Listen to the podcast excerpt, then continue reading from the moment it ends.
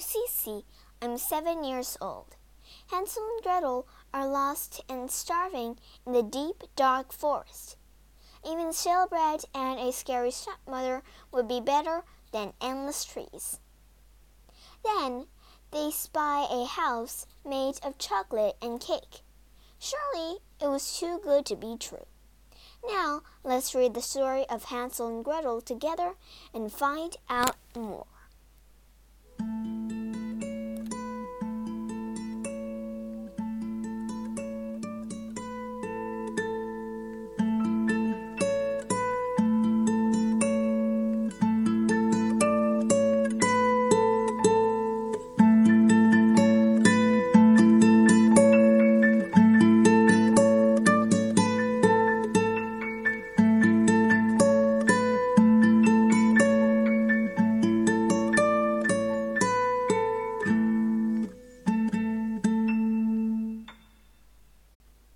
Hansel and Gretel. Chapter 1 Hunger in the Forest. Hansel and Gretel heard their stepmother shout, Dinner! and came running. It was only a slice of bread, but they were starving. Their stepmother looked even more grumpy than usual. What do you expect? she snapped. With so little money, we can only afford this bread. Here we go again. The children's father sighed. It's not my fault. No one buys wood anymore, he said. What with electric fires and plastic furniture? Oh, why did I marry a poor woodcutter? Hansel and Gretel finished the hot crumbles on their plates and went into their room. Poor Dad, yawned Hansel. Always in trouble. He began, he blew out the candles, and they tried to go to sleep. Suddenly, growl. What's that noise? asked Gretel in a panic. Sorry, said Hansel. It's my tummy. I was thinking about melted chocolate and toasted marshmallows. Oh, don't, Gretel began. I'm so hungry I can't sleep. As they listened through the tummy's rumble, they heard more nagging downstairs. The problem is, their stepmother was saying, there's just not enough food for the four of us. The children will have to go. What? cried the poor woodcutter. How has it come to this? Do you have a better idea? she sneered. The woodcutter fell silent. Tomorrow we'll take and Gretel deep into the forest, his wife continued, and leave them there. But, began the woodcutter, sounding very sad. But what? You never know, someone may find them and take them home. Chapter 2 Pebble Path That night, Gretel had nightmares about monsters in the woods. I'm scared, she said from under the covers. What are we going to do? Don't worry, said Hansel, who was laying wide awake. I have an idea. Quietly, he tiptoed outside. White pebbles gleamed in the moonlight. He collected as many as he could and stuffed them into his pockets. Wake up, my little sugar plums, called the stepmother soon after dawn. We're going on a lovely walk today. Hansel squeezed Gretel's hand as they left the house, pretending they knew nothing. Hurry up, Hansel, said his stepmother after a while. She didn't see him drop pebbles one by one behind him. The sad woodcutter walked on ahead, his head down and his shoulders hunched. Perhaps the children should rest, said the stepmother finally. They were standing in a gloomy clearing. You two sit here while your father and I, um, get some wood. I'll make you a fire first, said the woodcutter. Come on, called his wife impatiently, and she dragged her husband into the forest. We'll be back soon. Oh, no, we won't. A ghostly mist hung over the clearing. Hansel warmed his hands by the fire. Cheer up, Gretel, he said, trying to smile. They lay down on some squishy moss and were soon fast asleep. Twit twoo! What was that? Wake up! cried Gretel, shaking Hansel. It's already dark and I'm freezing. What? Where are we?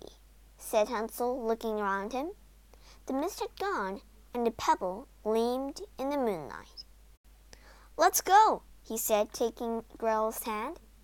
His pebble trail led them through the shadowy forest and all the way home. Chapter 3 A Trail of Crumbs Hansel, Gretel, called the woodcutter in surprise.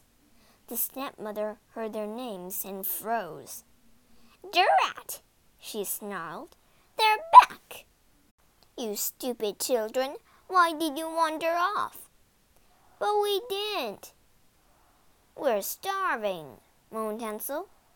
Well, I didn't save you any lunch or dinner. What about breakfast? asked Gretel.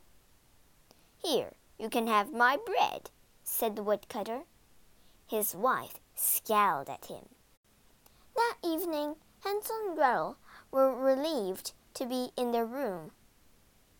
But they didn't trust their stepmother at all. What's she saying, Hansel? With his ears to the door, Hansel heard the stepmother's voice grow, grew louder. We'll take them deeper into the forest this time, she declared. They'll never find their way out. You heartless woman, muttered the woodcutter. What? she barked. Do you want us all to starve? Of course not. Then shut up.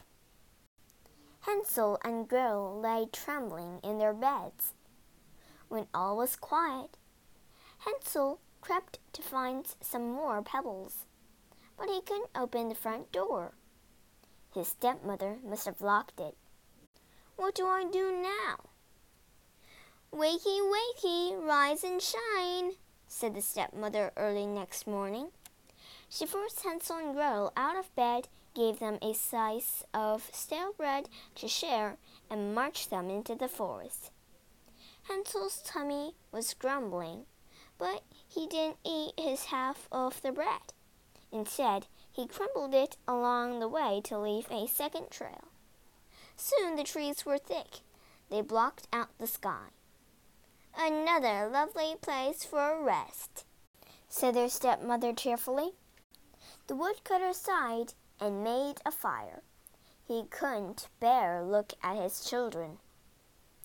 Don't panic, Hansel said to Gretel when they were alone we can follow the breadcrumbs home. He turned to see a blackbird pecking at a crumb. Shoo! he cried, chasing the bird away. A woodpecker scooped down and took another crumb. No! shouted Hansel. The birds screeched from every tree. Hansel and Gretel looked for more crumbs, but not a single one was left. What do we do now? asked Gretel, shivering. I'll think of something. Chapter 4 The Hidden House By morning, Hansel still didn't have a plan. Let's just walk until we find the edge of the forest, suggested Gretel. All day they walked past tall trees and spiky branches. Night fell and still they stumbled on. By the following morning, they were faint from the hunger. The spooky forest seemed to go on forever. At noon, they finally staggered into a clearing.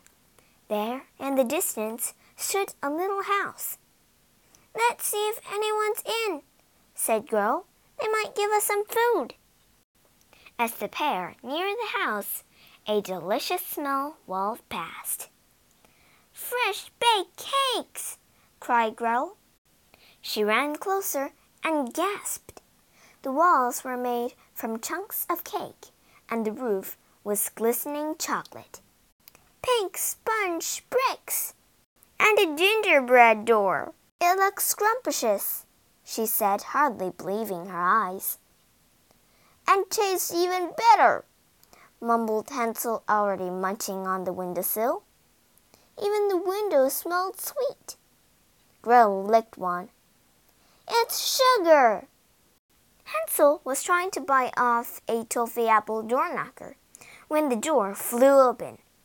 Ah! he yelled as an old woman humbled out. She was white as a barrel and uglier than a toad her bulging eyes fixed on the two children, and she smiled, showing her rotten teeth. Enjoying my house, are you? she croaked. Yes, it's delicious. I mean, delightful, said Gretel, quickly rubbing chocolate from her face. You must come inside, said the old woman. I love visitors.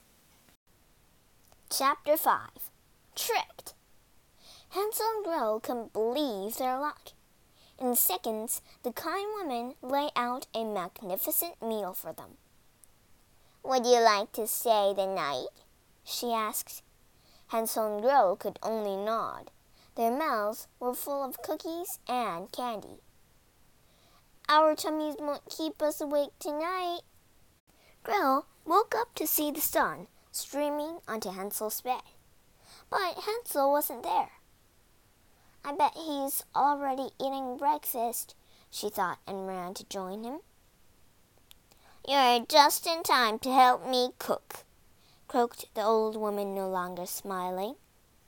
Gretel politely peeled potatoes, chopped carrots, and grated cheese. Oh, where's Hansel?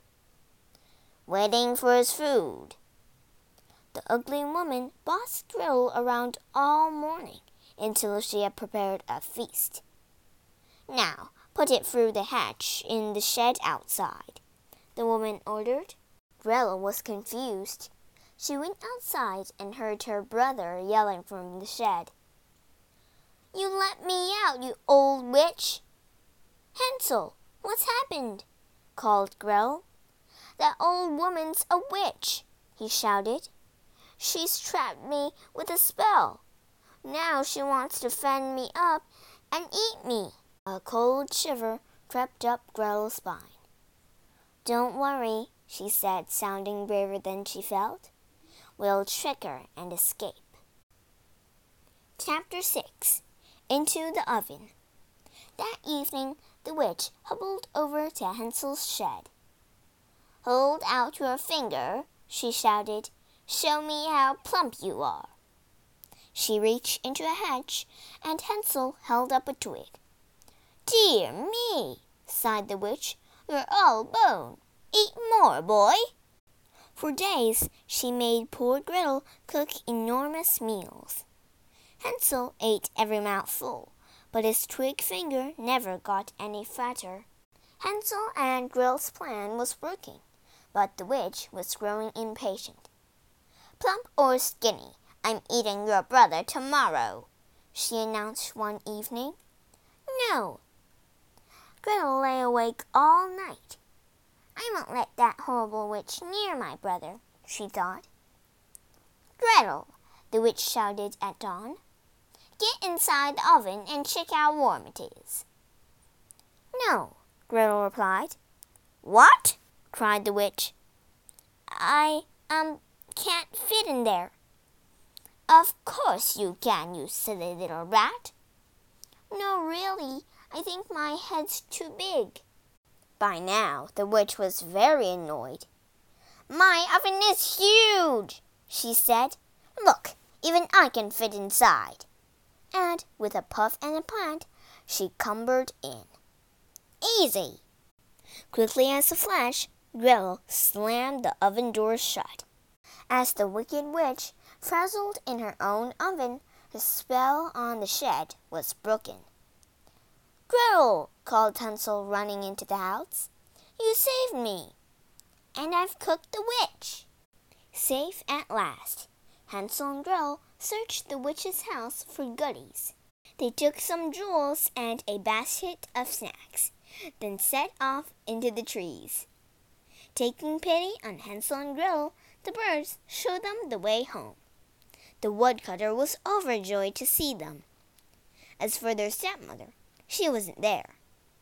She left me to live in a new brick house. Look, Dad, said Gretel, showing him the jewels. You don't need to worry now. We can have a feast every night, and a new trophy door knocker each day, added Hansel.